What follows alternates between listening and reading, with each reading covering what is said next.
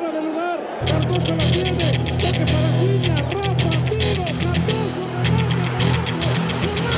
Quiero mi chelas y chilenas. Oh yeah.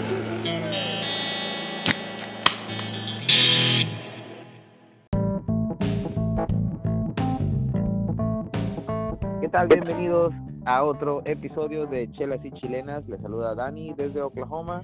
Vamos a saludar rápidamente a mis compañeros. Aquí estoy degustándome de una eh, Light a gusto, ya descansando de lo que fue esta jornada eh, de fútbol mexicano. También hubo movimiento en el, en el clásico español del Real Madrid-Barcelona, ya hablaremos más adelante.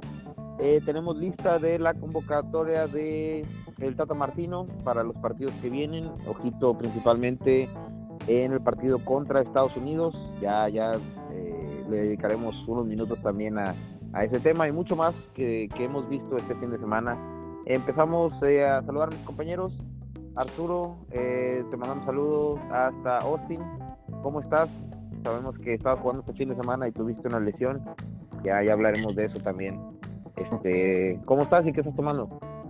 Bien, buenas noches a todos. Este, estoy aquí en Austin. Espero que estén bien, sus familias. Aquí hubo un, un par de tornados hace rato, pero todos estamos bien.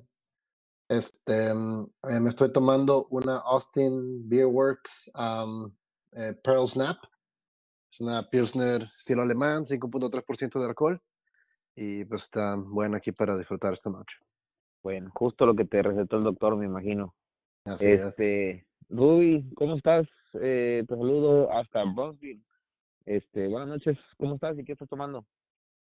Buenas noches, Dani, buenas noches a todos, Ariel, GB. Este, esta noche me estoy tomando una Miller Lite aquí, este, con un, una tormenta de aire loca. Ahí estaban pasando un, un video de un, de, de un anuncio Soriana que se cayó en Matamoros. Aquí en Brownsville también a los vecinos de al lado se les cayó la cerca. Ha estado, ha sido un día bien raro con, creo que en Austin también había como tornados o no sé qué, pero aquí eh, aire por todos lados, Dani, muy, muy raro. Wow. Bueno, esperemos que se encuentre bien tu familia y, y toda la gente allá en el, en el sur de, del estado de Texas y en la frontera de México. Eh, Ariel, no soy bueno para editar videos, pero si pudiera editar esto, eh, le editaría una canción de Maluma, Hawaii de vacaciones. Ya sabemos que ya regresaste, ya, ya no estás de vacaciones, el América tampoco, ya hablaremos de cómo le fue contra mi querido Toluca. Eh, pues bienvenido de vuelta aquí a tu casa, eh, podcast de Chelas y Chilenas. ¿Cómo estás y qué estás tomando? Eh, buenas noches, raza. Bien contento de estar de regreso. Este, uh, me estoy tomando una uh, Sol Clamato, una algo leve, porque este fin de semana, este fin de semana me pasé de tequilazos y todavía no traigo las, traigo las, las, las, las huellas, recuerdos de la batalla, ¿no? Sonamos tranquilos. Las agruras, las agruras, eh. Las, estamos, andamos tranquilitos con un clamatito. Este, primero que nada, quería mandar un saludo muy especial a, a, a Tony Mora, el turco. Uh, chingas a tu madre, güey. Uh, escuché el podcast de la semana. Este, saludos, güey. Ya ni me acuerdo qué dijimos, pero. También, pero, eh, también pero un saludo muy, muy, también un saludo muy especial al camarada uh, Temo, este, que también anda de vacaciones, ¿no? Y pues este perdió la, el Real Madrid, so, andamos tranquilos, andamos tranquilos, no pasa nada estamos enfocados en la Champions también, so, uh, fue un, un, un slip nomás, ¿verdad? cosas de la vida, pero ahí andamos, Bueno. saludos. Muy bien, perfecto. Yo andaba planeando unas vacaciones pronto, pero si se fue Ariel de vacaciones, le fue mal a América, se fue Temo y golearon al Madrid, pues no sé qué le va a pasar al Barcelona, pero igualito al, al Toluca me lo golean, entonces ya no me preocupa el Toluca, pues. Bueno, pues vamos a empezar a hablar de lo que nos gusta, que es el fútbol. Eh, vamos a hablar de lleno de la Liga Mexicana. Vamos a mencionar este, los resultados de la jornada, pero vamos a hacer mención aparte a tres partidos específicamente, de los cuales ya hablaremos. Pero por lo pronto vamos a mencionar que el jueves 17 de marzo empezó la jornada. El Querétaro eh, en casa recibió al San Luis.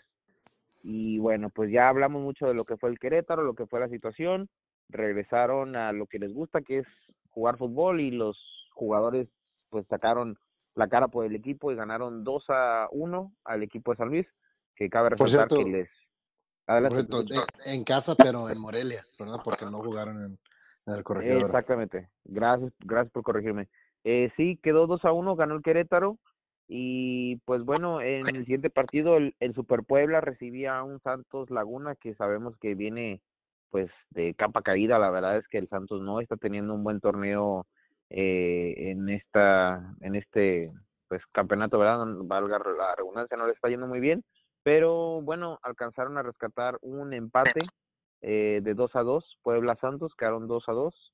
Este, realmente el Santos le dio la vuelta en los últimos minutos, lo que fue el minuto 78 y 80 consiguieron sus dos goles respectivamente.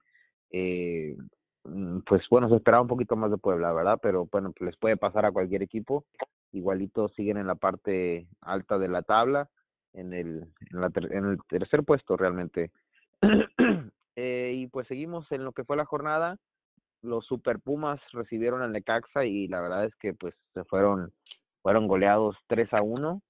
Eh, igualito no cambia lo que es lo que es Pumas este torneo que está pues en la parte baja de la tabla y lo rebasó Necaxa. Necaxa se mete entre los primeros ocho, está en el octavo puesto y pues bueno, ya veremos cómo cierran el torneo respectivamente los Pumas y, y Necaxa. Eh, Pachuca recibió a Cruz Azul en casa y la verdad es que yo esperaba más de Cruz Azul. Eh, no ni siquiera pudieron meter gol. Pachuca terminó ganando un gol por cero y fue fue un partido pues un poquito flojo. Cabe resaltar la la tarjeta roja que se llevó Escobar al final del partido para que dejara con uno menos a, a Cruz Azul. Eh, la jornada la cerramos hablando de lo que fue Mazatlán contra León. El sí, Pachuca es super líder, ¿no? Super líder, sí. Sí, sí, Pachuca con eso le, le sirvió para llegar a 25 puntos. Pues realmente están teniendo un buen torneo. Tienen, creo que solo han tenido una derrota en, en todo lo que va el torneo. Pues es mucho decir, este, ya que llevan 10, 10 jornadas. Creo que eran 8, ocho victorias, un empate y una derrota. Entonces lo de, lo de Pachuca muy bien, recibiendo a un, a un equipo serio. Este, y pues se vieron bien y mantuvieron el cero en la portería. Eh, ya mencionábamos lo de Mazatlán, que fue el debut de Caballero con el Chaco Jiménez como asistente. Perdieron en casa 2 a 1 contra León. Y en Tijuana, los Cholos le ganaron 1 0 a Juárez. Este, mm, vamos a hablar de lo que fue el clásico regio. Arturo, ¿nos puedes comentar cómo quedó el partido, cómo viste el juego y sobre todo, pues el resultado, ¿no? Que fue que fue muy bueno para uno y otro, pues pues, pues ya sabemos toda la carrilla que tienen que aguantar en Monterrey toda la semana cuando se pierde el clásico regio. Cuéntanos, ¿cómo quedó el partido? ¿Cómo lo viste? Sí, no, bueno, pues el que se dice que es el mejor clásico eh, del fútbol mexicano. Este, Pero ¿quién lo dice, Arturo? ¿Quién lo dice? No, bueno, al rato hablamos de ese clásico, porque este, porque también se jugó el, el clásico regio. Este, y en el clásico regio, bueno, eh, dos, dos planteamientos, un equipo que fue a buscar el partido, eh, Tigres, y otro equipo que fue a esperar y a, y a intentar conseguir el, el resultado, mantener el cero atrás, que fue el Monterrey. Em, y bueno, el Tigres salió premiado eh, por querer buscar el partido, fue superior en la mayoría del partido y con dos muy goles, el primero de André Pierre Guignac, este, de fuera del área, un golazo, y el segundo de Florian Thauvin en un tiro centro que también de fuera del área pegado a la banda. Él dice que era tiro, eh, en realidad parecía centro, pero no importa. Este, echó a Esteban Andrada, ganan 2-0 justamente. El Tigres es mejor que el Monterrey. El Tigres es probablemente el mejor equipo de- de- del fútbol mexicano ahorita. Y se mantienen como candidatos. Y te digo, premio, premio al planteamiento que demostraron, de buscar el partido, buscar los goles. Y No, y- A lo, a lo Pío Herrera, vaya, Sí, Sí, la- yendo para adelante. y se, se demuestra que ese entrenador es el, es el piojo, ¿no? Este, Sí. eh, criticaron mucho al principio, ¿no? Muchos de gente de Tigres no lo querían ni, ni antes de que llegara. Y, o sea, es- esto es lo que la gente le pedía al Tuca, ¿no? Aunque, o sea, Claro. obviamente lo que, lo que Tuca consiguió con Tigres eh, fueron muchos campeonatos, y obviamente, o sea, eso a- al final de todo es lo que la gente quiere, el campeonato, pero también le pedían que no fuera tan, co- tan cobarde al, al jugar, ¿no? Que era muy ratonero. Ajá. Y esto es algo que el Piojo o sea, lo, lo está demostrando porque es que con ese equipo que tienes es para, es para ir, ir adelante, ¿no? Lo Sí, mismo podrías decir. con- Perdón, Dale, adelante, Jimmy. No, digo, nada más iba a decir que lo mismo puedes decir del Monterrey. O sea, con ese equipo de- debería de jugar mejor. Sí. Este, y lo que, había, lo que habían hecho, habían ganado tres partidos seguidos con Bucetich, pero si me perdonan, con- contra el 16, 17 y 18 de la tabla, en, en- en Claro. esos momentos específicamente, ¿verdad? Su Claro, primera claro. prueba la, la reprobaron. Ajá. Ahora, Sí, este es el cuarto partido, perdón que te interrumpa rapidito, este es el cuarto partido de Bucetich al frente de, de Monterrey en su regreso, ¿no? Correcto. Apenas llega, ok, perfecto, era todo. Ruby, adelante. Sí, So, sí, este- nomás, bueno, ahora, este, nomás lo que decía AB de, del Piojo, el Piojo ganó muchos campeonatos con el América jugando ofensivo, este, y ojalá y le alcance por su bien y por, por, por lo que es el Piojo, pero vamos a ver cuando llegue a liguilla y pierda por jugar de una manera no ratonera, vamos a ver si la gente de Monterrey no diga, oh, hubiéramos preferido el tu camión, por más oxidado que ya estaba, eh, a una forma de jugar ofensiva que a lo mejor vayan a perder puntos y, y no vayan a, a ganar tantos campeonatos. Vamos a ver, vamos a ver, el, el Piojo puede y con ese equipo debe de poder, pero va a ser interesante ver si eh, no llega a cumplirse ese campeonato pronto, qué tipo de presión se le va a poner. Para mí, Claro, para, mí, para mí mi dinero está en el Puebla esta temporada. Este, Ajá. tendrá que superar al Puebla. Creo que el Puebla le ganó a Tigres es- ya esta, esta, esta temporada, ¿no?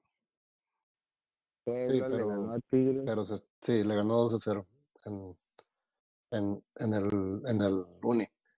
Pero Puebla se, está, se ha ido desinflando, ¿verdad? Entonces no sé, no sé, no sé, yo, yo no estoy de acuerdo con eso, David. es que difícilmente vemos un equipo mexicano que empiece bien y termine bien.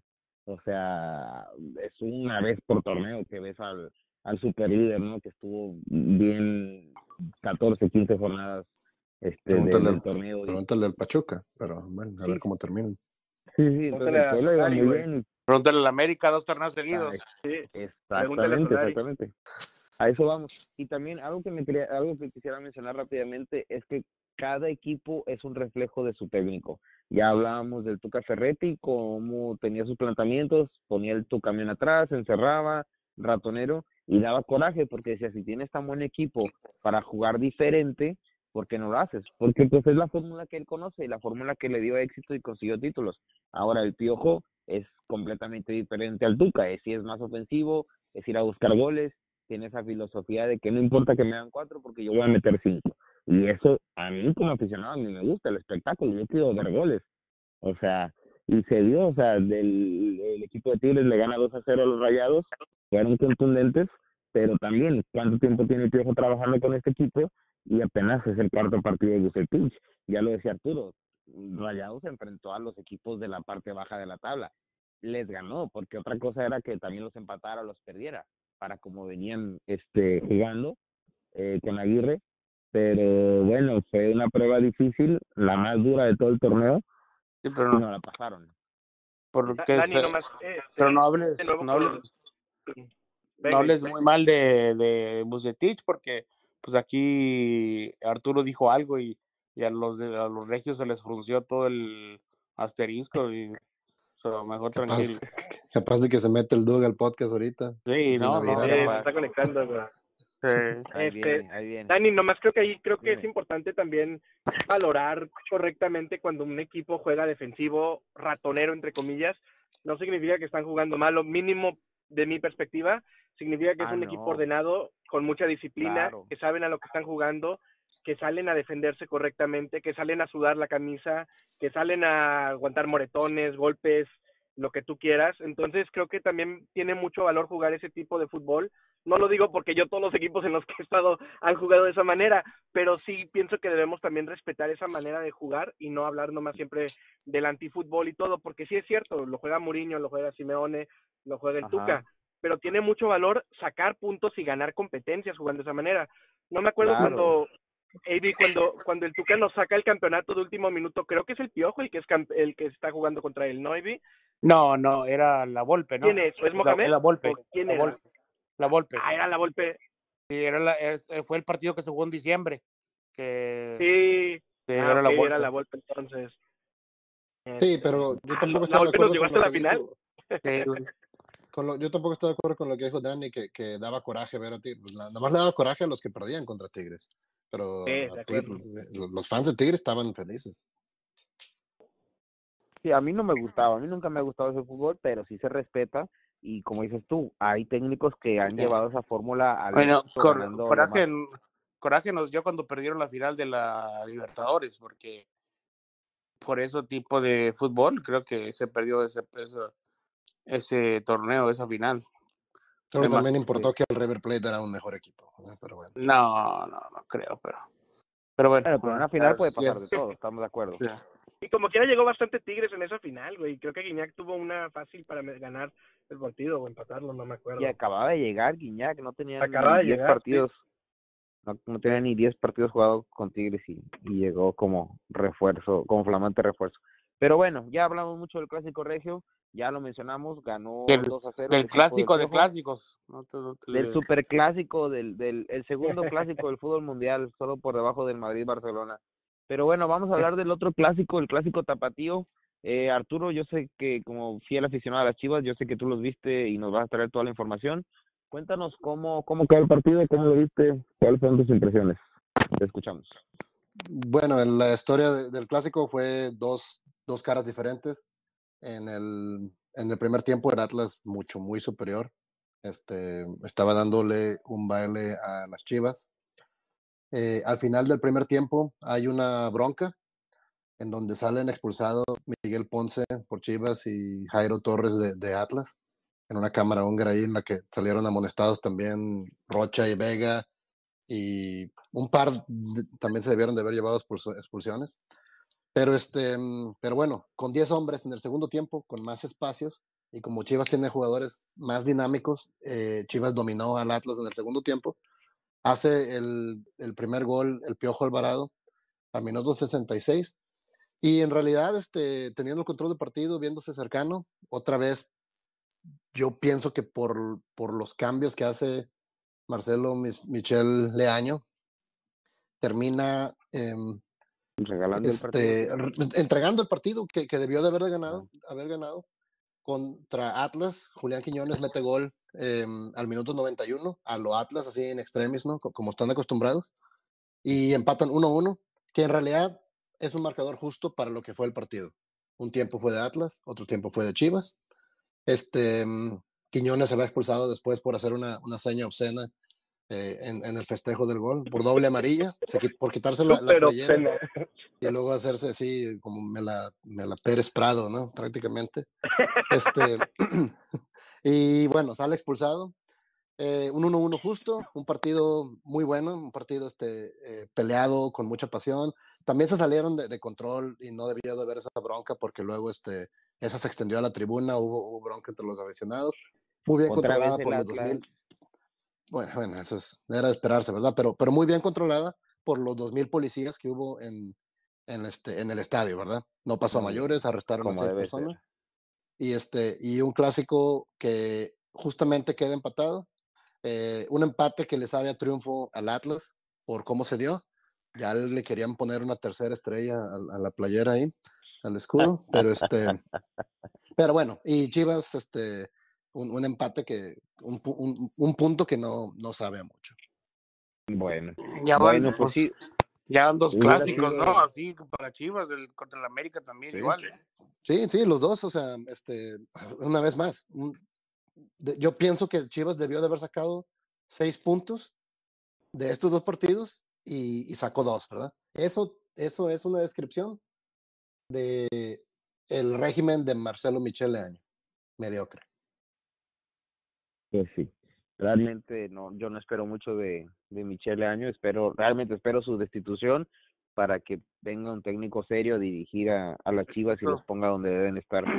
Porque pues sí, ya iban ganando el partido 1-0, hubiera sido oxígeno puro, que realmente eh, Chivas se merece más, no, no es, no, Chivas no está para ganarle 1-0 a, a, a otros equipos, está para, para meter más goles. Estamos hablando de Atlas, que es el campeón del fútbol mexicano, y pues como bien lo dices, fue un partido parejo, cada quien tuvo su, sus 45 minutos para demostrarlo. Al final, ya, ya bien lo mencionas, eh, le sabe más al Atlas por, por la forma, ¿no? De último minuto de conseguir el empate. Fíjate que no, Este- ese- siempre que escucho Leaño, el entrenador de Chivas, siento que debe ser entrenador del Tecos o algo así, no, no, no me suena para el entrenador de para Chivas. No, no, yo a nadie. No sabemos Creo que hasta llegó Tecos la de quedar grande, Ivy. Hijes. Bueno, el correcaminos, Bueno. la Jaiba Brava, venga. Ándale, las- las No, o Jaivas sea, bravas. mira, y, Chi- y Chivas juega bien por momentos, ¿verdad? Ese, eh, o sea, algo tiene, algo tiene. Es que tiene buenos Este, jugadores, güey. Tiene Es, buenos pero- es el jugadores. plantel, yo estoy de acuerdo con AB, güey, es el plantel. Tiene pero- buenos pero jugadores. Falta experiencia de cómo, cómo mantener los resultados, güey, cómo no entregar un, em, sí, manejarlos. Y, y eso es lo que, pero por eso estoy de acuerdo con- contigo, Dani. En esto sí estoy de acuerdo. No es entrenador para, para Chivas. A lo No, mejor, no, no. En, a lo mejor en 10 años o, o en 8 años que el vato haya conseguido experiencia en Tecos o, o en, you know, en, en los Leones Negros, este, que aprenda estas cosas que, que, que no se aprenden en un libro, ¿verdad? O sea, se aprenden, este, eh, pues rifándotela eh, como lo hizo Herrera en el Atlante, como lo hizo en Tecos, Ah, En Este, Monterrey también. y, lo, y luego se grabó.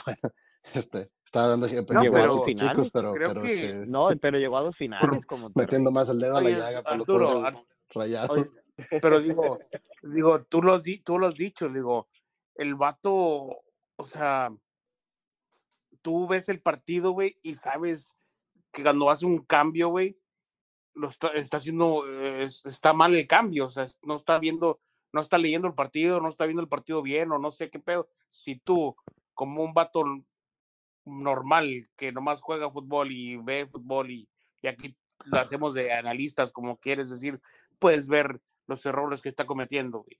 Y ese vato no se capta, eso no tiene nada que ver, no tiene nada que ver ahí en el, en el de entrenador, güey, o sea, no, ¿sí me entiendes? Sí, Ahorita o sea, mencionabas- Ahorita mencionabas dale. algo que me gustó, que tienes que demostrar algo para llegar a un equipo como las Chivas. ¿Quién pinta para el próximo técnico del América? Este, el Puebla, ¿no? ¿Larcamón? De Arcamón. Ajá. ¿Y por qué pinta para el técnico del América? Porque está brillando en el equipo con menos presupuesto. Así es como debe llegar a, a- a- hay dos hay dos formas de llegar a las Chivas. O demuestras algo en un equipo chico, o es porque ya ganaste algo en un equipo grande. Son las dos formas para llegar a un equipo como las Chivas y como el América. Son los dos caminos, no por dedazo, ni por compadrazo, ni por palancas, o sea, Claro. ¿eso, ¿eso qué? ¿Eso qué? Eso, eso a mí me molesta mucho, pero bueno, es la realidad, que es por- lo que estamos viviendo. por primera vez en mi vida, no por defender al año, pero nomás también tomar en consideración. En realidad, si tomas, ves cómo bien, cómo venía con quién era Tena, Buse, no me acuerdo quién más. En realidad, pues lo único que ha hecho Voy. es que han, que han jugado con ánimo, ¿no? O sea, que ha hecho que los jugadores algo saquen un poquito, suben la camisa, porque la verdad, también Chivas había perdido eso como el América lo está perdiendo ahorita o lo había perdido. Chivas también iba por el mismo rumbo y algo hizo. A mí no me gusta el año, creo que le queda demasiado grande eh, Chivas, pero quizás se tiene que admitir que sí sacó, hizo que los jugadores un poquito sudaran la camisa, no sé qué piense Jimmy, Orgullo- pero Pero O- solo le han orgullo o sea, propio, ahí Peláez no tuvo nada que ver en, en la disciplina de Chivas. es buen punto, güey. A lo mejor fue Peláez, no sé. Claro, es lo que O, o a lo mejor o es, la, es, la, el- es la- a lo mejor es la combinación, güey. O sea, o sea, este, mira, el crédito, yo estoy de acuerdo con, con, con, con Ruby un poco, el crédito se tiene que dar donde, donde se ve, ¿verdad? Y se ve Claro. que, que el equipo ha estado jugando por, por, por espacios cortos de partido, ha jugado Ajá. bien, ¿verdad? Han demostrado Ajá. actitud y en el partido de ayer incluso por, este, de- queriendo defender a la, a la- camiseta, ¿verdad? O sea, orgullo, orgullo propio. Pero los errores este, ya no son, yo digo, tanto de técnica como se demostraban con Bucetich, por ejemplo, que, la, que la- éramos la peor defensa. Este, eso son, aquí ya son, son de, de manejo de partido, como creo que dijiste tú, eh, Dani, bien. Este, aquí es, aquí es, es falta de, falta de experiencia, yo pienso. O sea, es, es- no, Pero- no, no, no entiendo qué más. Te voy a aventar una pregunta difícil así de bote pronto de, de, de memoria, no sé qué tan buena memoria tengas. ¿Cuándo se fue Almeida de Chivas? ¿En qué año? ¿2011 por ahí? ¿2012, 13? ¿Cuándo se fue Almeida? No, pues Almeida, Almeida fue, fue campeón con- en el 2017. Ah, Después, 2017. este, cabrón, no, sí, no. 2000, 2018 fueron a Conca Champions y después Ajá. salió seis meses después. Ok. Como desde el 2018 se fue a Almeida, ¿no?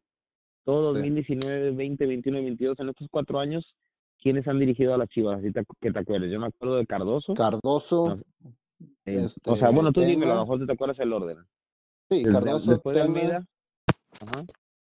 Cardoso, Tena, Tomás Boy y Que Michel. en paz descanse. Después descansa, sí. Neta, nada más han tenido Ah, bueno, cuatro Bucetich, técnicos perdón. en cuatro años. Bucetich, Bucetich, cinco. Nada más han tenido cinco técnicos en cuatro años. Pues sí, pero pues Sí, más, de, más, más Ok. de uno por año, sí.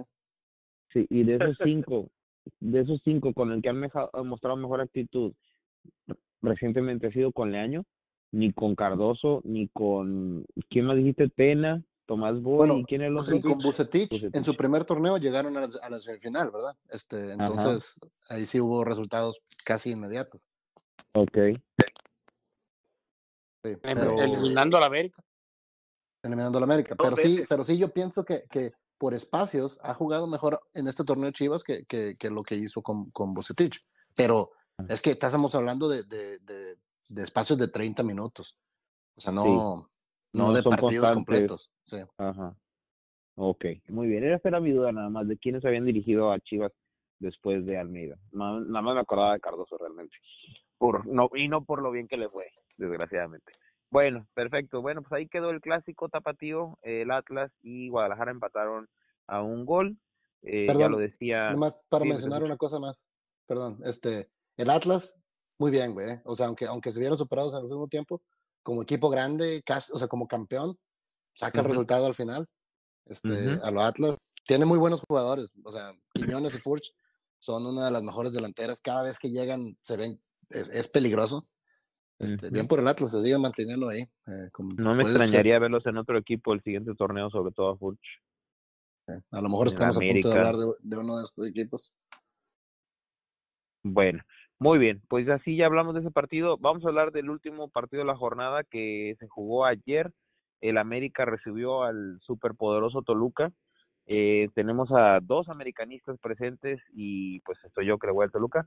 Pero pues no sé, yo voy a dejar hablar a mis compañeros, voy a dejar que, que digan todo lo que quieran decir acerca de este partido porque pues no es como que ya les hacía falta un triunfo, ¿verdad? Pero tampoco lo ven muy mal. Compañeros, vamos a empezar contigo, Ariel. Dinos, este, ¿cómo viste al América? Eh, sabemos que todo el plantel de América estaban de vacaciones, entonces cuéntanos, cuéntanos. ¿Ya regresó al América? ¿Qué, qué, qué, qué pasó? ¿Cómo quedó el partido? O sea, ¿Cuáles son tus impresiones? Te no, escuchamos. pues Ay, se, se nota de volada que sí le estaban tendiendo la cama al, al Solari porque ahora hasta los veías a todos corriendo, hasta Roger Martínez estaba corriendo atrás de Olón y todo, o sea, estaban conectados como si si solamente la pieza ahí era Solari, la mala. Lo pusieron, haz de cuenta que el, el fusible quemado era Solari, pusieron un nuevo fusible y pum, todo funciona muy bien. Porque, pero como todo esto, este partido solamente fue el primer tiempo. Ya el segundo tiempo fue uno de los partidos más aburridos de la jornada. Este, el América lo, lo empieza ganando con una jugada eh, que aparentemente fuera de lugar. Este, para mí también creo que es fuera de lugar. No sé por cómo el árbitro no, no, ¿No bueno, no es culpa del árbitro, fue culpa del VAR. El VAR fue el que lo, lo, Ok. lo traiciona ahí. Este, creo que sí es, para mí sí es fuera de lugar. que Está, está el brazo adelantado del, en la punta del pie del, del otro jugador. So, sí, Ajá. pero creo que como quiera, si no entra ese gol, hubieran entrado los otros cinco que, que hubieran, hubieran sido, ¿no? Este Ok. eh, es un 3 a 0 al minuto 17, ujú, un 3 a 0 al minuto 17, pero al minuto 20 de este partido ya debe haber sido 5 a 0, porque Roger tiene dos claras así contra el portero solo y por agran- ser agrandado de querérsela bombear, las falla las dos, las dos, ah, las dos jugadas. Creo que la primera sí hizo un- una buena tajada del portero de Toluca, pero la segunda Ajá. sí sale bien sobrado este Roger, que es una de las cosas que me caga de ese vato, aparte que no nos no juega ah, unos minutos Sobrado. con madre y luego se desaparece por dos, tres juegos y, así con- cuando tiene oportunidad para hacer ah, bien o ser el, ser goleador o algo, sale con esas cosas, ¿verdad? Pero bueno, Ok. digo, este partido y la única llegada de Toluca fue en el primer tiempo, que una escapada de, de Canelo y muy una buena barrida de del defensa Cáceres, este evita el gol porque ya creo que Memo Ochoa iba, iba a estar vencido, pero una buena barrida de Cáceres que lo saca muy bien. Ahí, como te digo, este partido se acabó en el primer tiempo. Este, el segundo tiempo, nada de ni, uno de los dos equipos para mí. Este, ya en. América se, se nota diferente. Obviamente, puedes decir que el Toluca no metió ni las manos, este, pero el América mínimo jugó porque había jugado con otros equipos que también no traían nada y como quiera no hacía nada el América. So, sí, Ok. se vio un- sí se ve un cambio. Muy bien. Muy bien, perfecto. No, pues mira, primero, primera vez, dicho con todo respeto, que escucho que un americanista este habla que fueron favorecidos por el por el árbitro, que pasa. Yo lo he dicho muchas No. veces, a mí a veces a mi equipo a veces lo lo perjudica y a veces este lo beneficia, son errores que pasan y no quiere decir nada, Creo pero que nunca había escuchado no. con todo nunca había escuchado a alguien decirlo así con todas sus Con letras decir la verdad. No, con todo respeto, creo que, que aquí Rubén es el que siempre es más objetivo en cosas así que pasan. Este, yo sí soy un poco, este, a veces me Más ciegan los, los más apasionados, me colores. ciegan los colores, Sí. pero sí, creo que esta ni, ni, ni cómo, ni a dónde. Ni cómo negarla. Yo estoy No, estupefacto, yo no, yo no puedo creer que, que, que lo dijiste, pero bueno. Pero está bien, es válido. Muy o bien, sea, muy bien, si eso muy es lo que él vio y es su opinión, adelante, qué bueno. Y aparte, pues bueno, casualmente coincidimos la mayoría. Vamos a escuchar a Rubén. Rubén, ¿cuáles fueron tus impresiones del partido en este triunfo del América? Te escuchamos. Sí, yo no estoy de acuerdo que fue fuera de lugar. No, no te creas. Puta. Ya no. Obviamente. ¿Y luego quién? Obviamente fue fuera de lugar por, por todo el cuerpo prácticamente, eh, pero sí estoy de acuerdo con AD. Eh, creo que no terminó afectando mucho el partido. También en el hubo Claro. una un penal que le habían marcado en contra del América, que también el VAR le quitó, creo que correctamente. Creo que el único error fue eso, ¿no? De el gol a favor del América. También no sabes, ¿verdad? Si ese gol no entra, quizás no se cae la, defensa y no caen los otros dos goles, porque fue el primer gol el que es el fuera de lugar, no es el tercero. Entonces, aunque el América jugó mejor, tuvo más oportunidades, co- por defender al Toluca, puedes decir quién sabe qué hubiera pasado si no hubiera caído ese primer gol. Pero, sin embargo, creo que el América jugó bien. Creo que este Ortiz está poniendo, está planteando bien los partidos, está jugando con doble contención. Eh, Richard un, de un lado y Fidalgo del otro. Va a ser interesante cuando regrese Aquino, porque si juega con doble contención, que es lo que hemos querido los, los americanistas, que juegue con Richard y Pedro Aquino y una línea de cuatro, creo que esa defensa va a ser bastante difícil de penetrar. Eh, se lesionó Cáceres, no sé al final qué vaya a pasar, si va a jugar él o, o Mere, no me acuerdo cómo se llama el español que, que vino. Mere. Mere, Mere, Mere, mere. Mere. Este, no, no sé allí qué vaya a pasar, qué tanto tiempo va a estar fuera Cáceres, porque pues ya ha tenido varias lesiones, pero pues sí, eh, enfrente pues el América no fue contundente, falló mucho Roger, pero jugó bien y el equipo se planteó bien, recuperó muchos balones, eh, se nota que Ortiz fue defensa toda su vida porque la verdad estamos hablando de que aunque metió muchos goles, fue un equipo que fue a controlar el balón, a eso salieron, cayeron los goles porque cayeron, Henry también tuvo una contra el portero que también falló uno contra uno. Y, eh, ya Henry, ni cómo, ni cómo ayudarlo, Henry. Sí, sí, está fallando muchísimo.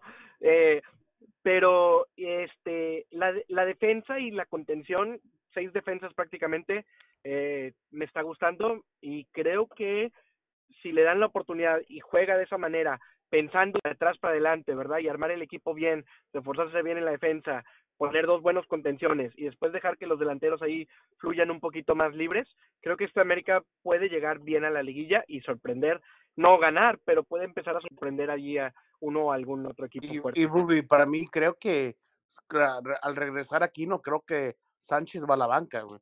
Porque a mí me Pues gusta es que mucho. ese es el problema. Imagínate que Richard y Aquino jueguen, jueguen de contención, Evi. Imagínate esa contención, nadie, nadie va a pasar. Sí, um, sí, Ahí lo que pasa es que va, a salir pero sobrando uno de, por eso, pues, pero a mí de- me gusta de mucho Valdés o de Fidalgo y Fidalgo. sí, me gusta mucho Valdés y Fidalgo juntos.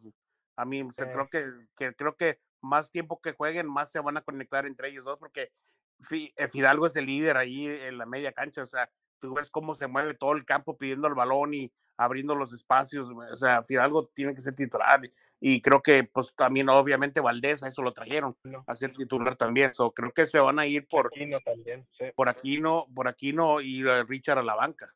¿verdad? Creo que para mí, se, como yo entiendo lo que dices tú, entiendo lo que dices tú, pero creo que le sacamos más ventaja a tener, teniendo a Fidalgo y a, Vas- a Fidalgo. Valdés ahí en, en el campo. Y aquí no creo que aquí Muy no puede. ¿Mande? Es muy buen punto, güey. A lo mejor sí es cierto, lo estoy viendo mal quizás. Bueno, ya estamos a punto de mandar a corte para regresar al segundo tiempo. Nada más, antes de terminar este primer bloque del, del programa, quisiera preguntarles, sinceramente, ¿verdad? Eh, el América está en la posición número 15 con 10 puntos, que en- han jugado 11 partidos, o sea, le quedan 6 partidos para que acabe el torneo, ¿no? Sí. O sea, um, sí, son 17 jornadas. La pregunta es, ¿el América se mete entre los primeros 12, sí o no? Eh, Ruby, empiezo contigo. ¿El América se mete entre los primeros 12, sí o no? Yo pienso que sí, le queda contra Juárez y le queda, no, le queda bien difíciles los partidos, pero yo pienso que sí, sí se mete. Sí se mete. Ariel, Sí, yo creo que ah, al- para la siguiente jornada ya está dentro de los 12. perfecto. Arturo, pues también la misma pregunta, sé que no eres americanista, pero ¿crees, crees tú que el, el torneo mexicano es tan benévolo para permitir que un equipo que ha tenido dos triunfos en, en 11 jornadas se mete entre los primeros 12, sí o no? Sí, pero Sí, yo- sí creo que uno de estos dos equipos que jugaron no va a entrar y no va a ser el América. Y Tú- A ver, Y- estás diciendo que entre el América y Toluca uno sí va Uno a de pasar esos entre los dos. primeros 12 y el otro no. Y, y no Sí. es el América. y el América sí va a pasar a los primeros 12. Muy bien, pues ya veremos. Y te, a ver cómo. y te voy a decir por qué, nada más. Ajá. A ver. Este, porque no me preguntaste del partido, ¿verdad? Y estoy un poco ofendido, pero este, Ah, No, no. no, no, no, no, no más rápido. Al, al irse, al irse viendo, perdiendo 3 a 0 al minuto 20, Nacho Ambrí sacó a Camilo Zambeso, su mejor delantero, para meter un contención, para cerrar el partido, para que no lo goleen más fuerte. Ajá. Ahí ya, ya Nacho Ambriz ya este, lo rebasó ese partido, se dio por vencido y a lo mejor ya Ajá. lo rebasó este equipo, eh, Dani. Yo, yo te pregunté la semana pasada si era tiempo de sonar las alarmas, eh, me dijiste que no, yo pienso que, que, que ya es, ya es, güey, porque, porque este, por lo que vi en este partido, pero aparte porque Toluca ya cayó al lugar número 11 de la tabla. Y como bien dice eh, AB, en un partido ya se pone en ese nivel. Este, Sí, está, está a dos puntos, está a dos puntos de, del 12 y 11. So, que pierdan Sí, y gana el América, ya se sube. sí. Y lo dice alguien Entonces- que ha defendido mucho a Ambriz, ¿eh? El GB lo ha defendido mucho. Sí, bueno, y yo Pues pensé que Toluca era uno de los candidatos a, a ser campeón, pero sé que nos- no nos queda mucho tiempo, pero, pero sí lo quería mencionar. Bueno. Bueno, pues la verdad es que no quería escuchar ese comentario de tu parte, por eso no te pregunté. No, no te creas. No, no, no, pues sí, la verdad, mira, Toluca estaba muy mal el torneo pasado y este se esperaba un poquito más de ellos, pero bueno, ya veremos cómo les va las siguientes jornadas. Ahí terminamos nuestros comentarios de lo que fue la jornada de la Liga MX. Vamos a un corte rapidito y regresamos para hablar del clásico del fútbol español y de la lista del Tata. Regresamos. Y que, y que tiemblen porque ya despertó el grande.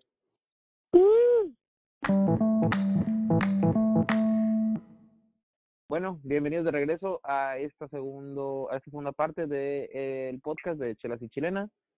Eh, vamos a hablar de lo que fue el clásico en España, en el Santiago Bernabéu. El Real Madrid recibió al Barcelona, un, un Madrid que está a 15 puntos arriba del Barcelona. Están como superlíderes, después sigue el Sevilla, después Barcelona, Atlético de Madrid y así los demás. Entonces, pues en la transmisión que me tocó ver con ESPN, estaban Fernando Palomo y nada más y nada menos que Hugo Sánchez, eh, jugador, ex jugador mexicano, ex jugador del Real Madrid. Él mencionaba en la transmisión que era un partido donde era, iba más allá de los tres puntos. Realmente lo que importaba era ganar por el orgullo y porque es un clásico, entonces no había excusas, ¿verdad? Ancelotti salió con lo mejor que tuvo, pese a que Karim Benzema no no participó debido a que fue baja por lesión. Entonces yo creo que desde el once titular el Barcelona ya iba ganando el partido al saber que no tenía que preocuparse por, por Benzema, que está en muy buena forma. Eh, otra cosa que quiero mencionar del once titular es que en el lateral derecho Serginho Dest, el norteamericano, también fue baja por lesión, entonces las opciones eran Mingueza y Dani Alves como laterales para frenar a Vinicius. Entonces eh, fue muy inteligente de Xavi usar a, este Araujo como lateral derecho para frenar a Vinicius, lo cual lo hizo de buena manera. Y en la central, Eric García y, y Piqué fueron los que fungieron esa función. Entonces me pareció muy bueno analizar eso desde un principio, lo que fue el 11. Arrancó el partido y en los primeros 10 minutos eh, cada delantero del Barcelona tuvo una opción clara de gol.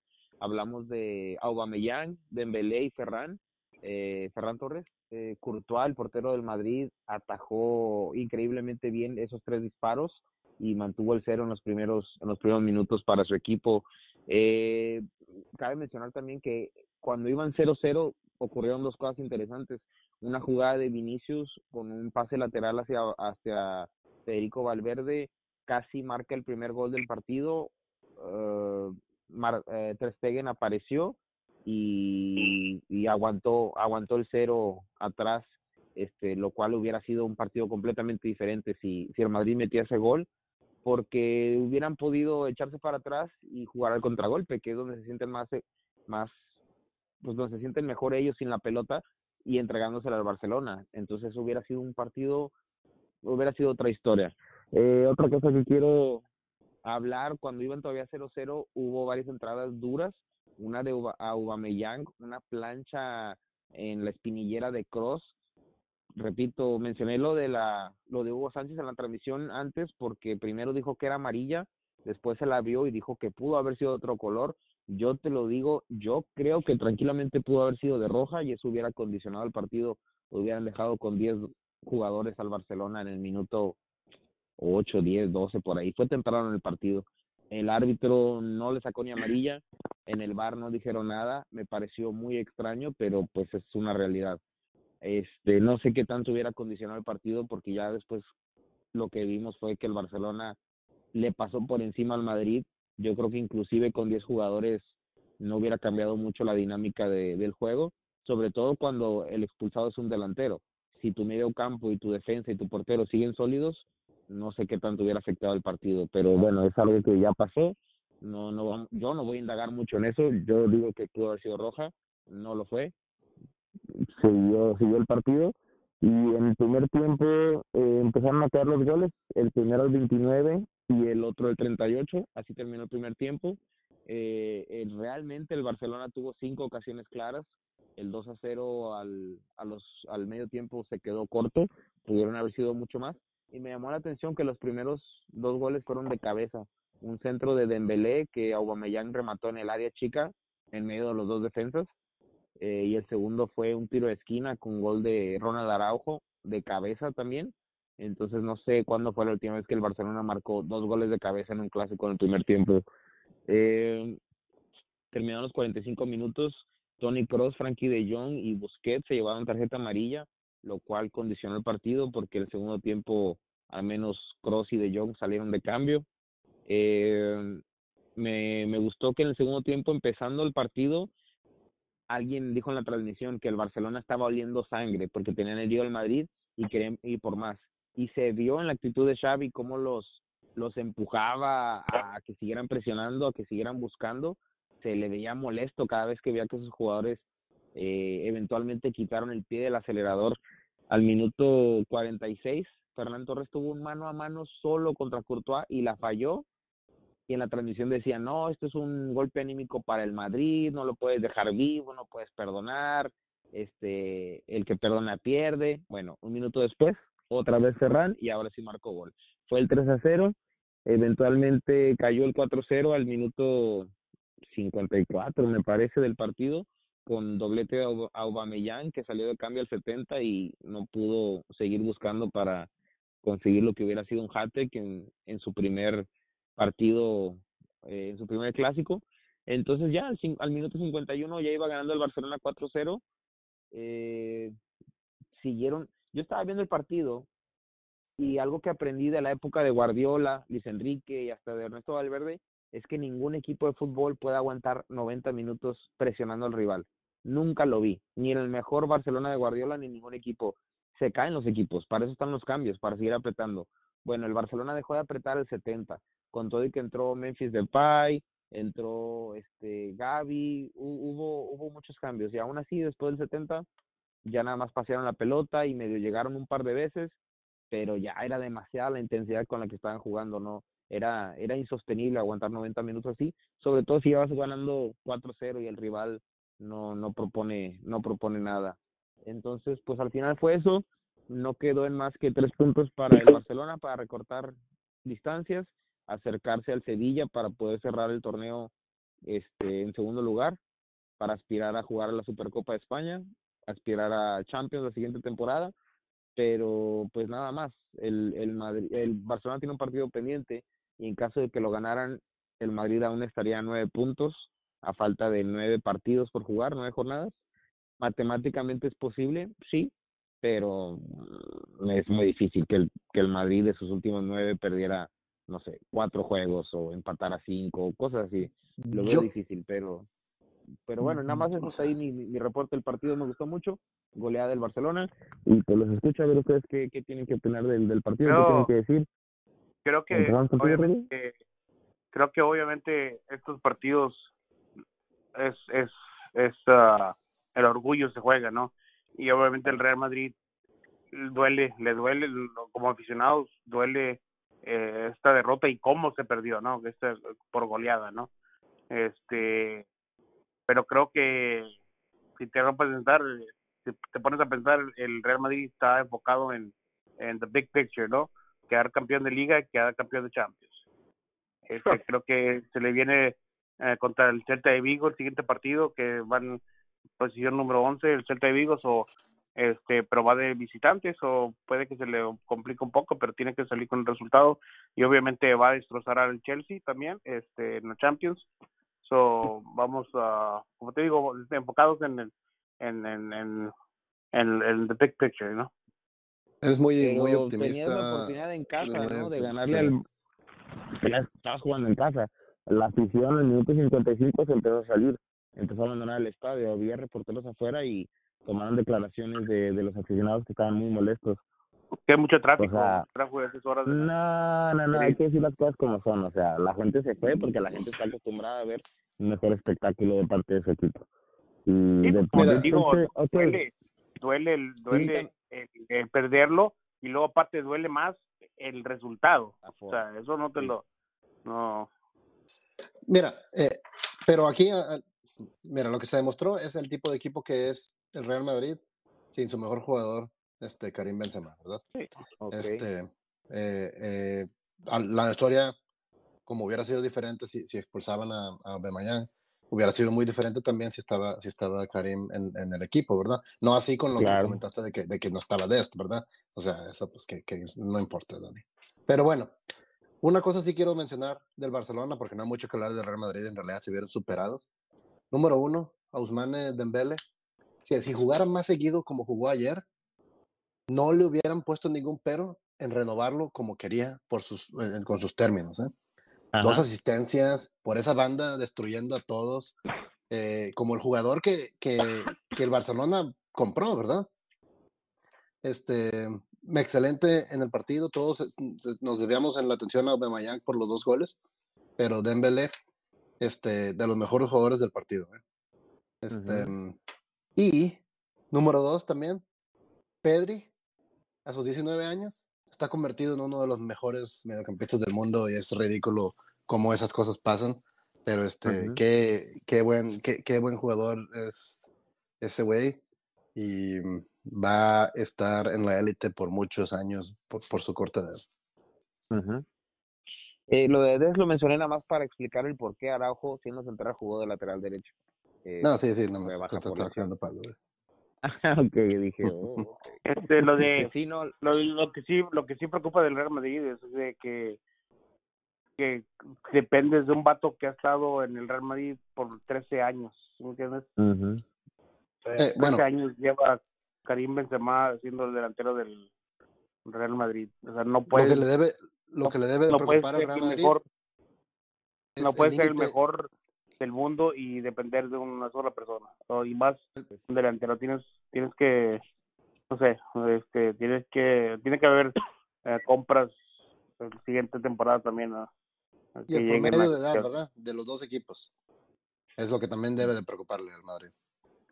27 y también yo- 26 era el promedio, ¿no? Yo, yo no sé cuántos son. ¿Cuánto Sí, yo lo leí. Sí. A ver, bueno, te escucho, Ruby. ¿Qué decís?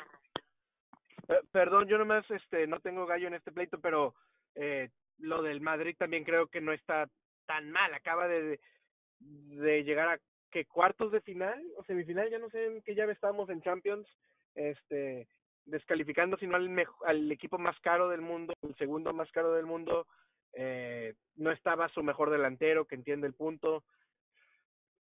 O sea, va bien en su liga. Creo que tampoco tampoco hay que sonar las alarmas. O sea, va bien el, el Madrid, está bien ubicado para mínimo competir en los dos torneos en los que se encuentra, si no es que ganarlos directamente. Eh, no ¿Los digo dos? que es un favorito para Champions, pero eh, pero puede pero puede llegar a dar una sorpresa y a mí no me cae bien el Madrid. Yo nunca he leído al Madrid, pero también creo, yo sé que duele perder un partido contra tu rival 4-0, pero también está muy bien posicionado, como dice Ivy, para lo que viene en los próximos meses. Bueno. Bueno, por ahí un amigo, no me acuerdo quién mencionaba que tu mejor equi- que tu equipo no se puede caer así de esta forma tan estrepitosa solo porque tu mejor jugador no esté en la cancha, porque igualito estuvo Modric, estu- estuvo Casemiro, estuvo Cross, Courtois, o sea, hay figuras. A mí en lo personal este Madrid no no me gusta. Yo a mí hay otros hay otros equipos de Madrid que sí me han jugado, que sí me han gustado cómo juegan y, las figuras que tienen, pero es que la realidad es que a este equipo le falta mucho mucho, eh, ¿cómo se dice? Este fondo de armario, o sea, banca, cambios, revulsivos. El Barcelona no tenía ni un 11 y de repente armaron al 11 y tienen cambios. De cambio estaba Gaby, estaba Memphis, este, en la banca se quedó Luke de Jong, Brad White, o sea, tienen, tienen cambios, tienen alternativas para, para levantar al equipo en, en, en, en dado caso un segundo tiempo que se les complique. Pero el Madrid, o sea, quién estaba en la banca, Hazard, eh, Jovic, no sé ni siquiera entraron, o sea, Isco. Madrid, yo sé, yo sé que le están, le están invirtiendo mucho dinero al estadio, yo sé que cuesta, yo sé que es, es la prioridad, pero también la plantilla no la puedes dejar caer, o sea, se les fue Ramos y llegó Alaba, ¿no? Y luego se fue, se fue Cristiano y quién llegó, Mariano, tuvieron a Jovic, eh, Bale cobrando 26 millones de euros junto con Hazard y desde los tiempos de Zidane ya no lo querían, dijo Zidane en una declaración, si se va mañana mejor, o sea, está borrado, no cuentan con él, es un problema, es un dolor de muelas, un dolor de cabeza, está cobrando una millonada, entonces también deberían de pensar en buscar la forma de, de rejuvenecer a la plantilla y buscar un par de estrellas.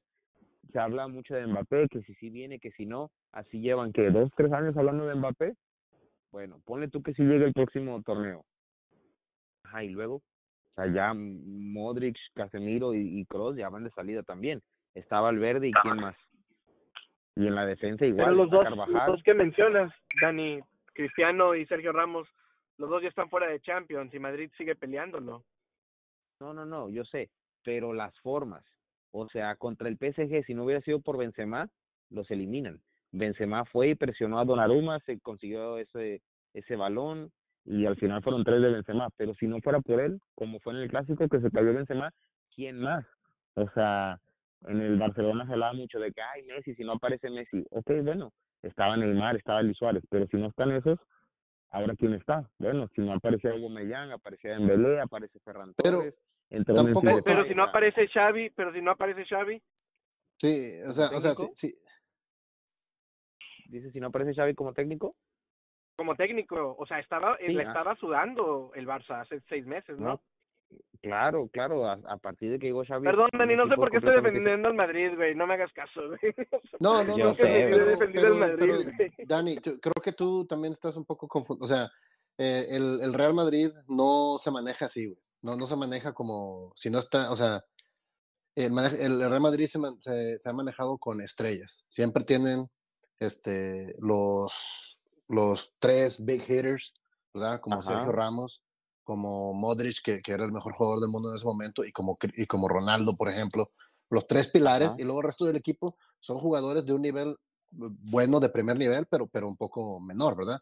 Mientras el Barcelona, pues también tenían, tenían a, los, a los big hitters, ¿verdad? Este Messi, pero, pero rodeado de un grupo de, de jugadores también que complementaban muy bien y hacían un equipo. Claro. ¿verdad? El Claro. Real Madrid se basaba en individualidades y, y el, y el Barcelona se, se maneja, se, se basaba en tener un mejor equipo. Entonces, Ujú. creo que estás haciendo el análisis de- de- del Real Madrid como si fueran del Barcelona. No, porque el, el Real Madrid se va a basar en traer a dos vatos, ¿verdad? Dos vatos, nombres grandes, con los que van a intentar mejorar. No sé si lo van a hacer, ¿verdad? Por eso yo digo, aquí mi preocupación es con el Real Madrid, es un equipo que, que se ha ido haciendo viejo, ¿verdad? No ha renovado. Los vatos con los que pensábamos que eran jóvenes, como Casemiro, pues ya no están jóvenes el vato, ¿verdad? Este, y, y, y el límite y, y el, promedio de edad era, era cercano, pero acuérdate que estaba Rodrigo, ¿verdad? En lugar de, en lugar de este, de, de, por ejemplo, de Benzema.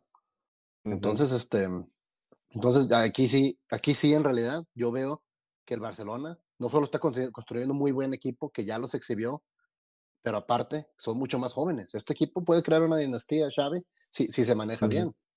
Este, Claro. Y el Real Madrid tiene que responder de alguna manera. A lo mejor la manera como lo van a hacer es, este, es con Mbappé, ¿verdad? Pero bueno, o sea, como dices, llevamos años escuchándolo y, y sigue sin pasar y todavía no sabemos si va a pasar. Mira, cuando Ojalá, llegó ojalá Guardiola. GB Perdón, adelante, Dani. No, no, no, rapidito, te escucho. Dime. Nomás, no- nomás decía, ojalá y sea cierto lo que dice GB de que construya una dinastía Xavi, porque en realidad todos queremos ver ese Barcelona, ¿verdad? No importa quién le fuiste, creo que menos Ariel es la única persona en el mundo que no, yo que no. admite que, que jugó súper bonito ese, ese, ese Barcelona, pero todavía no han ganado nada. Vamos a ver qué pasa cuando tenga su primer descalabro, cuando tenga su primer tropiezo y cómo reaccione Xavi. Ah, yo quiero que le vaya bien, pero todavía hay que ver qué va a hacer cuando tenga su primer golpe, cuando le peguen por primera vez en la boca, cómo vaya a reaccionar él y su equipo. Y además, que no, y no, no ha ganado nada y, y tampoco tiene nada que perder. Todo era, iba a ser cuesta arriba para Xavi, ¿verdad? Así que el próximo torneo vamos a, vam- vamos a ver, ¿verdad? Pero también, para sumar a lo que estaba diciendo Rubén, también qué bonito sería si podemos ver una gran rivalidad de dos equipazos que se pelean y que tengan, y que tengan este, eh, una rivalidad grande, que, el- que el Real Madrid tenga con qué competir también. Este, y viceversa, ¿verdad? El Barcelona también.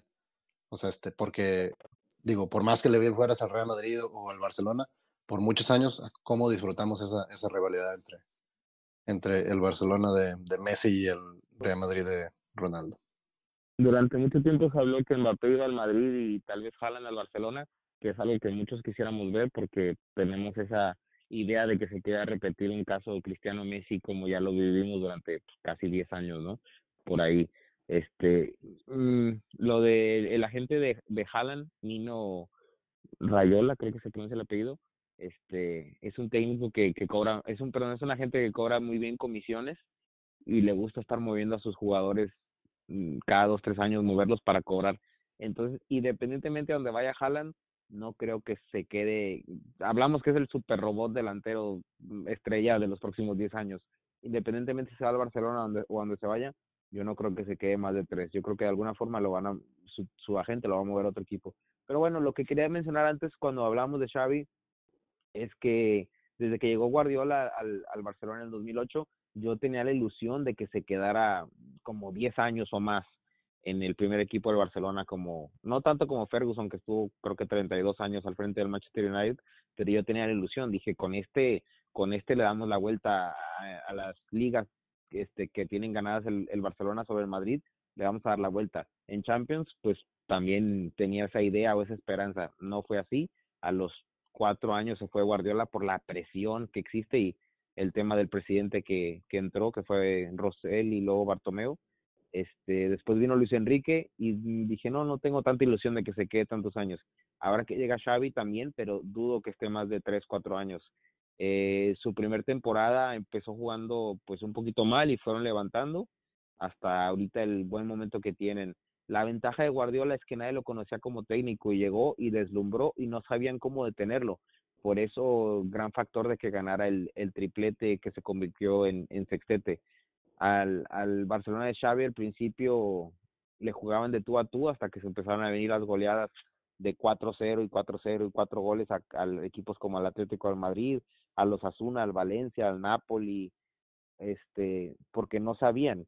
De repente hubo equipos más listos que dijeron, no, yo no quiero que me goleen y se echaron atrás, como el Galatasaray en el juego de ida quedaron a cero y el Elche también se encerró atrás después de ganar 1-0 en el primer después de meter el primer gol, se echaron atrás y ahí fue el Barcelona donde realmente sufrió. Y eso es lo que va a pasar en el siguiente torneo.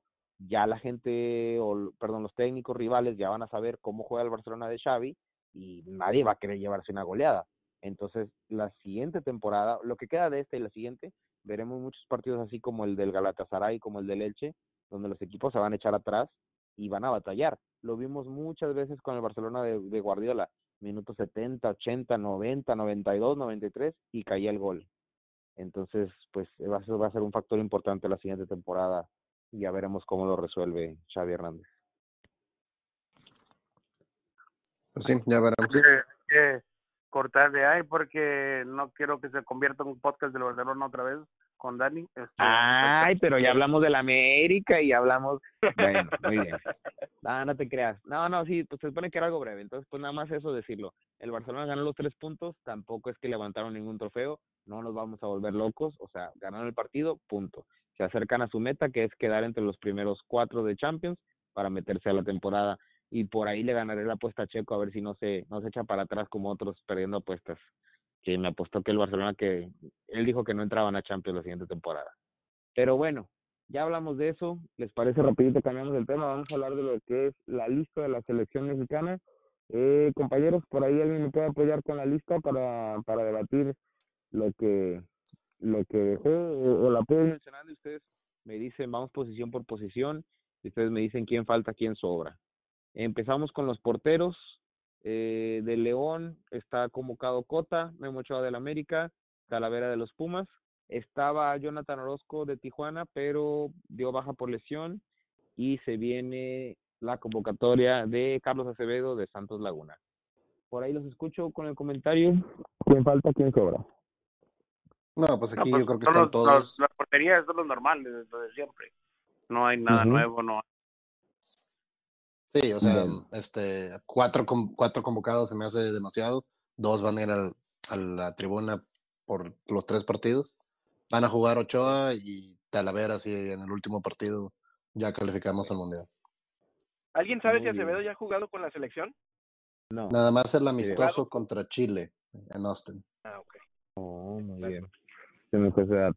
Perfecto. Bueno, eh, la siguiente línea defensiva, Angulo de Tigres, eh, Aguirre de Monterrey, del L Galaxy viene Araujo, también Néstor Araujo del Celta de Vigo, Arteaga de convocados de Bélgica, Gallardo de Monterrey, Montes de los Rayados también, Héctor Moreno, Reyes de Puebla, Sánchez del América, Vázquez por fin del Genoa de Italia y cerramos esta línea con eh, Álvarez del Ajax, Antuna del Cruz Azul y Gutiérrez del PSV. No sé si agregaremos también a los demás, pero bueno, ya hablaremos de los demás.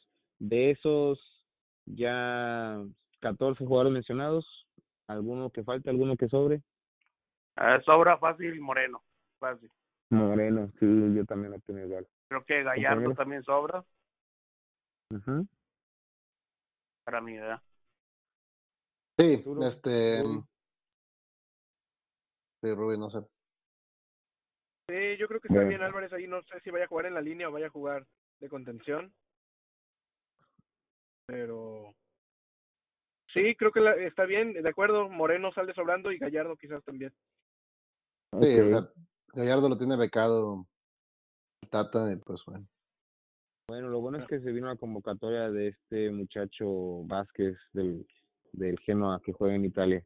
Eh, vamos a cerrar la convocatoria con Héctor Herrera del Atlético de Madrid, Diego Lainez del Betis de España, eh, Charly Rodríguez del Cruz Azul, Romo del Monterrey. Estaba Pizarro del Monterrey, pero al final también dio baja por lesión y en su lugar entró el Piojo Alvarado.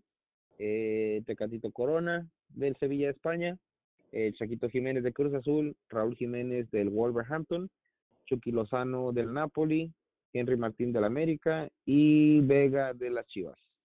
Bueno, de esto, Oye, ay, aquí Pizarro sobraba, pero ya Piz- Pizarro Como sobraba, el pero ya lo ya se fue, le hicieron el favor de irse. Eh, creo que Henry divina. Martin Henry Martin sobra. Ajá, vaya, ok. Estamos de acuerdo en todo. Faltó Funes Mori por, porque está lesionado. En realidad es Y la única razón por la, cual, por, la- por la cual no lo convocó. Pero bueno, es bueno que se dio la convocatoria de, de Santiago Jiménez. Este, Merecida, em, ¿no? Merecida, pues a medias, ¿verdad? O sea, no, no es un, no es ¿A un quién crack, más? ¿verdad? Es- es- sí, bueno, pues Pero para que se Vega. vaya fogueando, ¿no? No, no, es que estas Bueno, convocatorias, no, a, mí, a mí me caga que digan, es para que, para que se fogueen, para que, para el futuro. No, esto- no, la selección no es para eso. La selección es ¿Para para qué llevas a ganar. Acevedo? Pues yo tampoco estoy de acuerdo con que lleven a Acevedo. La la selección es para que lleves a los mejores. Ah, pues te pregunté y no dijiste. Bueno, pues es que, es que lle- lleva cuatro, lleva cuatro porteros, no necesitas cuatro, ¿verdad? O sea, van a jugar nada más uno, va a jugar Ochoa. Este, pero necesitas llevar un, un reserva, No, ¿verdad? Pero yo estoy, de todos los delanteros de van a jugar acuerdo. todos. estoy de acuerdo con Arturo, pero creo que se merece la convocatoria más- más que Funes Mori. Eh, Eso, Jiménez, no, pues yo, o sea, el Chaquito Jiménez no se la merece más que Funes Mori porque lleva como dos goles en su vida.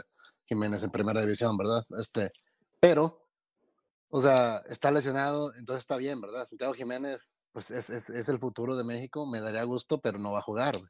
Va a jugar Raúl Jiménez y, y en ¿Qué realidad el que, el que sale sobrando es Henry Martin, porque él en realidad no merece estar convocado ahorita.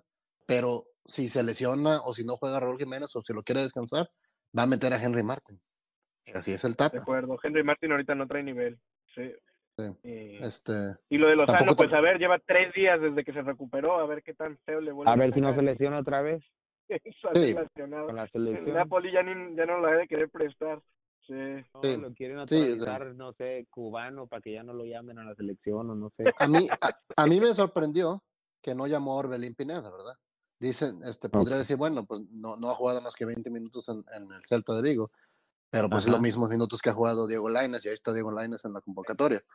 Entonces, yo no digo que sobre Laines, pero no, no te sobra Orbelín Pineda tampoco. No, pues no. Y si te sobra Luis Romo, que ahí está en la convocatoria también con, con su beca rayada, como todos los jugadores de rayados ahorita, menos, menos Eric Aguirre y Montes. Todos los demás ahí están porque, porque los ha llamado el Tata cuando están sea, en muy mal entrenar- nivel. Entrenar en el Celta de Vigo no te da más nivel que entrenar en, en otro equipo de la Liga Mexicana. O sea, a mí Pues- también me sorprende que no lo hayan llamado. Sí. Pero, pero bueno. Hay otro Sí, jugador no. que no han llamado y van a seguir sin llamar, le tienen, le tienen la cruz. Es un jugador que ha metido más goles que todos los delanteros del, convocados a la selección mexicana. Juntos. Entonces es un dato también que llama la atención. Estamos hablando de nada más y nada menos que Javier Hernández, que por ahí Eso- el dato. pero eso ya, ya, ya, pues, nomás da coraje recordar ese pedo, güey. Estamos No, de acuerdo pero que, no, no por eso vamos a dejar de mencionarlo. pero estamos de acuerdo que, que, que- que al no, al no llamarlo a esta última fecha FIFA para calificar, ya está fuera del mundial, porque, porque, porque este, porque si, si calificas y llamas a un jugador que no participó en toda la eliminatoria, es medio injusto para los jugadores que sí estuvieron ahí en, en las convocatorias y, si se- y consiguieron la calificación. Yo sé, pero si se les y ha pasado muchas veces. Y si se lesiona a Raúl Jiménez en el último día antes del mundial o se lesionan dos, tres delanteros, ¿a quién vas a llamar? O sea, todavía se puede subir hasta, hasta, hasta, no sé hasta cuánto te da la FIFA para modificar la lista en caso de que ya hayas tenido a tus 22 o 23 que van a la Copa del Mundo, todavía pueden llegar al país sede y si pasa algo en los primeros no sé cuántos días, todavía, antes del debut o no sé, una lesión no- grave, No, no importa No, quién no, se pero- lesione, no lo va a llevar, Sí.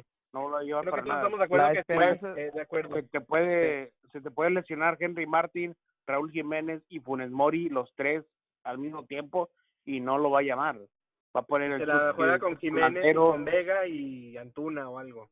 Sí. No, va a poner a los del Monterrey, a, a Gallardo de, de centro delantero o lo que sea, con tal de La esperanza, la esperanza es lo último que se que muere. Si, si llega a pasar que se lesiona un jugador, yo estoy seguro que algún directivo le va a hablar y por el bien de la selección, porque a los directivos No. les interesa. el ¿Cuándo, ¿cuándo has visto, ¿cuándo has visto tú que, que alguien haga, que en el fútbol mexicano alguien haga algo, por el bien de la selección, güey? Jamás. Bueno, yo no. yo estoy seguro que Azcárraga o o algún directivo va a levantar Pero- y decir, oye, mira, nos interesa que la selección juegue bien, por no, no, favor, no les interesa eso, güey. haz las no. Dani, pero también hay que ser honestos, ya no es el mismo Chicharito, también tiene 33 años, se ve un poquito pasado de peso, ya juega en MLS, es diferente, Dani, ya no es el mismo Chicharito y creo que ya no, No lo- también. No lo Creo que- diciendo creo que que Tampoco podemos depender de él. Con lo que acabas de decir, Ruby, creo que no has visto un partido del Galaxy como en un año. güey. No, no he porque visto este- un partido de MLS como en 10 años. Una disculpa. Sí, no, no, Pero- pero, No, pero y creo el, que el no. nivel de la MLS tampoco exige mucho. Pero, No, o sea, pero- yo no estoy diciendo que juegue los 90 minutos, pero entrar al 70 o por ahí y como revulsivo, ir y presionar y luchar y jugar a los chicharitos, pues Sí, pero es que ese, tan mal, pro- ¿no? ese es el Chicharito puede estar, como decir, pasado de peso, como dice Rubén, que no lo creo, pero el vato, la gente, más en la CONCAF, le tiene miedo, o sea, le tiene miedo nomás estar parado ahí en, en, en el área, es miedo para el otro equipo, es, o sea, ah, y es arrastrar marcas por Cuando traes el por- gol, por lo, lo traes también, pero, pero, pero yo sí pienso que ya valió. Yo pienso que ya al no estar en esta sí, sí, ya, ya, ya, no, por más pues, por más que nos quieramos ilusionar que a lo mejor por la causa, por una causa llegue a ser llamado, no, no va a pasar, ya se valió. Valió. Oigan, también una cosa que estaba pensando, ¿no se les hace que en el partido contra Estados Unidos, que es este, que es el jueves 24, la alineación que ponga titular es prácticamente la alineación que, que va a ser la, la alineación del mundial? Claro, tiene es que ir con lo mejor. Tiene que ir con lo mejor. Ahí, ahí vamos a ver qué tiene en la cabeza, o sea, bueno, o sea, en- en- eso se escucha mal, ¿verdad? Pero, o sea, este, sí, chimichurri argentinos, este, eh, no, pero, eh, o sea, vamos a ver qué tipo de equipo él es el que él piensa que es lo mejor que tiene México, sin contar que Guardado está lesionado y no vino a la convocatoria, ¿verdad? Pero aún así, creo que Guardado no es, no es, no es para ser titular en el Mundial. Correcto. Aquí nos va a demostrar, tiene a todos los demás, incluido a Raúl Jiménez. Ese va a ser su, su, su equipo titular. Aquí, vamos aquí es cuando vamos a ver, por ejemplo, si Gallardo juega contra Estados Unidos, olvídate de que Arteaga o que alguien más, güey. Eh, Va a ser Gallardo el titular en el Mundial. Deja Es tu Gallardo, eh, güey. Deja tu Gallardo. Si Moreno juega de titular, güey. no, Sí, exacto. Si Moreno es titular, güey, con todo lo que está pasando, que ni siquiera es titular en, en Monterrey, al igual que Gallardo, va a ser Moreno titular, güey, imagínatelo. sí, no. Sí. No el, que juegue de, el que juegue de lateral derecho, este, que los laterales derechos que trajo son Julián Araujo, muy joven, y Jorge Sánchez, muy mal nivel ahorita. El que juegue es el que el vato está pensando que va a ser titular. Yo creo que va a ser Jorge Sánchez, ¿no? O sea, este, es más experimentado, aunque, aunque yo no sé si está en, en mejor nivel. O sea, es, es- por eso se me hace muy interesante este partido, porque vamos a ver en lo que, lo, en lo que él ve como el equipo A de México. No sé qué piensan. Sí, es, es un pendejo ese güey. No era lo que estaba preguntando, pero bueno, estoy de acuerdo. Bueno, muy bien. Bueno, pues no sé qué más quieren agregar, nomás decir lo que ya habíamos mencionado. El, el jueves México recibe a Estados Unidos. Eh, ¿Se juega con público o sin público este partido? Sí, con público. Con público, perfecto. Y luego van a, ¿cómo se llama la capital de, de Honduras? ¿No es San Pedro Sula? no. Tegucigalpa, ¿no? Bueno, van a, van a Honduras y después reciben a El Salvador en el último juego de, de las eliminatorias en CONCACAF. Yo creo que México ya tiene ya tiene su boleto asegurado, porque realmente entre Canadá, Estados Unidos y, Estados Unidos y México se sabemos que van a tener las primeras plazas. Panamá de estos tres partidos tiene que enfrentar a Estados Unidos a Canadá y Costa Rica también. De sus tres partidos que le quedan, se tienen que enfrentar a Canadá y Estados Creo Unidos. también. que creo que hace unos podcasts lo mencionó GB que si, que si México le gana a Estados Unidos, eh, los siguientes partidos de Estados Unidos van a estar buenos, ¿no? Pues sí. Eh, van a estar Sí. muy buenos. Sí, si México le gana a. Estados Unidos, lo obliga a conseguir puntos contra, contra Panamá de local. Juegan en Orlando porque, sí, porque luego tienen que ir a jugar a, a Costa Rica de visitante, a un lugar donde nunca han ganado y solo han conseguido puntos como dos veces. Ok. Y ojalá que México gane para que se ponga interesante los otros partidos de Estados Unidos, no nada más por por porque queremos que México gane contra contra el acérrimo rival. No, ojalá que gane porque ya sería un ridículo perder cuatro veces seguidas. También, ahorita. muy, muy buen punto. Na- ¿A nunca, qué hora es el partido de México? ¿Al mediodía en, en CU o no, no es en la noche. En la en noche la como noche? las, sí, Bueno, bueno, pues ya ni modo. Está bien. sí. A Creo que a nueve- las, nueve de a la las noche, nueve de la nueve de noche. la, de la noche de aquí de, de Hubo este, de- partidos. Me acuerdo uno en el 2007 rumbo a... No, ¿en qué año fue? Iba rumbo a Sudáfrica, entonces habrá sido en el 2009, eh, que se jugó en el Azteca a mediodía, güey. Creo que el Torrado metió un Sí. golazo de tres cuartos de cancha. El- este, Israel Castro. Israel Castro, sí. Digo cómo sí, me sí. acuerdo, porque lo vi, lo a ahí. con Checo a- al Azteca. Ah, no, mames, yo. te mamaste, güey. Qué, buen juego, Sí. qué calor, ¿no? Eh, Me imagino Sí. el, en la altura. Pero sí. Bueno, Checo acostumbrado, él es de allá. Está Sí, bien. Nos, estábamos hidratando, hidratando bien, no te preocupes. Excelente, ya me los imagino. Bueno, pues bueno, no sé, compañeros, algo más que quieran agregar de este episodio del día de hoy. Yo creo que ahí lo podemos cerrar tranquilamente. Hago las redes, por favor. Eh, Ariel, ¿nos puede recordar las redes donde nos pueden encontrar, por favor? Claro que sí, este raza, ahí estamos en todas las redes sociales, estamos en Facebook, Twitter, ah, Instagram, TikTok como Chelas Chilenas, si le tienen que poner arroba, pónganle arroba. Este, cualquier streaming de podcast también nos puede localizar para escuchar el podcast. Este, Chelas Chilenas, eh, estamos en Spotify, ah, Google Podcast, iTunes, en todos. Pues, ahí nomás pongan la lupita ahí arriba y nos busca como Chelas Chilenas. Excelente. Bueno, pues ya quedó ahí la invitación para que nos sigan escuchando. Les mandamos un saludo, raza. Sigan cheleando. Eh, a nombre de todos mis compañeros, nos despedimos. Tengan buenas noches. Buenas saludos noches. al Temo, saludos al Temo que se le fue el internet. Anda ya de vacaciones el termo. Saludos al Cuchillo Herrera.